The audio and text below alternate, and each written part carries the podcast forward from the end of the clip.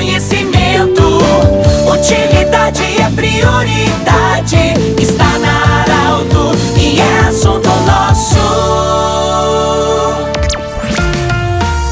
Estamos iniciando mais um assunto nosso nesta sexta-feira. Unimed Vale do Taquari, Vale do Rio Pardo, Centro Regional de Otorrinolaringologia e Cindy Lojas. Cindy Lojas lembra, compre no comércio local, valorize a economia do seu município. Sextas-feiras, sempre no assunto nosso, a pauta é a saúde. Nós queremos saudar a visita hoje do Dr. Sérgio de Araújo Moraes. Ele que é cirurgião vascular, vai falar conosco hoje sobre a questão das varizes, cirurgias vasculares. É, é uma área complexa, mas nós vamos ficar nas varizes. Em outra oportunidade, a gente vai avaliar o assunto, vai avançar no assunto, que nós temos aneurismas, tem muitas coisas para falar. É, doutor, verão, aí as pessoas ficam mais leves, com menos roupa e aí começa a se observar e muitas vezes surgem os primeiros sinais, a gente percebe os primeiros sinais de varize, as microvarizes. O que, que nós temos hoje de trabalho que pode ser feito dentro de uma clínica, sem muita agressão, para evitar um dano maior no futuro? Bem-vindo. Perfeito, obrigado Pedro, obrigado pela, pela oportunidade e muito boa a sua pergunta, assim, porque hoje a maior parte dos tratamentos de varizes nós conseguimos fazer dentro da clínica. É, houve uma, uma evolução desse, desse tipo de tratamento ao longo dos anos e muitas coisas que antes eram feitas somente em hospital, com técnicas menos invasivas ou pouco invasivas, se consegue tratar isso fora de, de ambiente hospitalar. Ainda existe um ambiente hospitalar,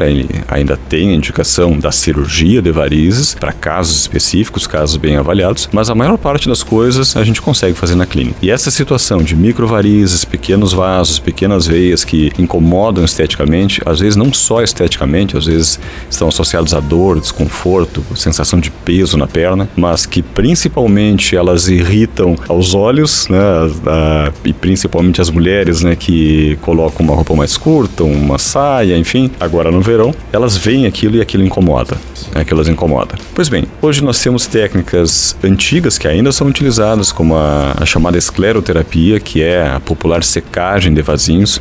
Isso se usa ainda amplamente com vários tipos de medicação. E além disso, nós temos a, o tratamento de varizes com espuma, que também é um tipo de, de, de aplicação de medicação no vaso, através de uma agulha pequena, e a, o uso do laser transdérmico. O laser é uma, um equipamento que, que tem por objetivo também destruir a veia, destruir essas microvarizes, mas diferente da escleroterapia, nada é injetado no vaso. É, é usado um, um, disparo de laser é, ajustado para aquela veia para que literalmente nós uh, uh, se promove uma, uma, queimadura do vaso. O vaso é cauterizado né, através da pele. E, e o que tem de, de assim, de, de, diferente nesse equipamento, de específico né, para a parte vascular, é que toda essa, existe toda uma tecnologia que busca uh, jogar esse feixe de laser, ou jogar essa fonte de calor mais abaixo da pele, né, e não na superfície da pele, porque senão queimaríamos a pele e não o vaso. Doutor, quando a gente vai fazer comparativo, homens também têm varizes? Tem, tem varizes. Tem, precisam ser avaliados também. Homens precisam, também têm. com certeza. O homem é,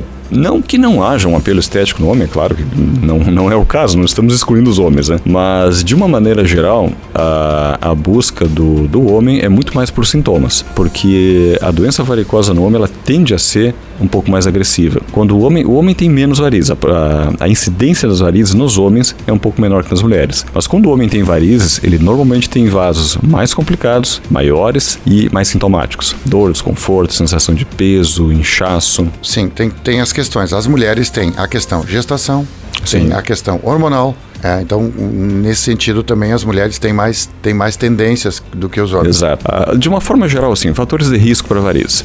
História familiar, genética, né? É, a própria idade, ou seja, com, com o avanço da idade, a tendência é que todos nós tenhamos alguma coisa, algum grau de varizes, né? mesmo que pouca coisa, mas algum grau espera-se que ao longo do tempo venha aparecer. E obesidade eu comentei, sedentarismo, as mulheres gestação, né? Então, as mulheres têm fatores de risco a mais né?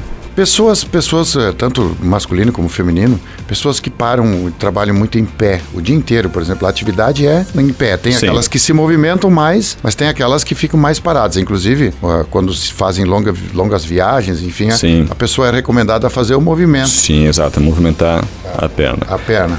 Ah, o, que, se recomenda muito ainda é, para as pessoas que trabalham em pé é que, se possível, façam algum tipo de, de, de exercício, de movimentação com os pés, principalmente movimentação da flexão e extensão do pé, é, flexão de joelho, alguma coisa que, se possível, até caminhar um pouquinho. Nem sempre é possível, né, pela atividade, mas pelo menos movimentar o pé, isso já ajuda bastante. A contração e descontração da musculatura da panturrilha é fundamental para evitar complicações. Os mais jovens não vão entender o que a gente vai falar, mas tinha aquela vovó que antigamente costurava com a, a máquina de costura que era Sim. movimentada com os pés, era o movimento adequado exato, para exato. mexer com a musculatura que faz essa circulação. Exato, a minha avó tinha uma máquina dessas, eu, eu conheço essa, esse pedal, é esse aí, esse aí funciona. É o pedal. É o pedal. Doutor, nós queremos agradecer, nós temos muita coisa para falar ainda nos próximos programas, mais adiante a gente vai falar mais sobre aneurisma, sobre, sobre varizes, quando precisa operar mesmo, Sim. de verdade, as consequências, então no próximo programa a gente vai falar mais. Perfeito. Do jeito que você sempre quis, esse programa vai estar em formato podcast, em instantes na Arauto 957, no Instagram da Arauto e também no portal Arauto. Um grande abraço e até a próxima edição. Fique com a gente do jeito que você sempre quis.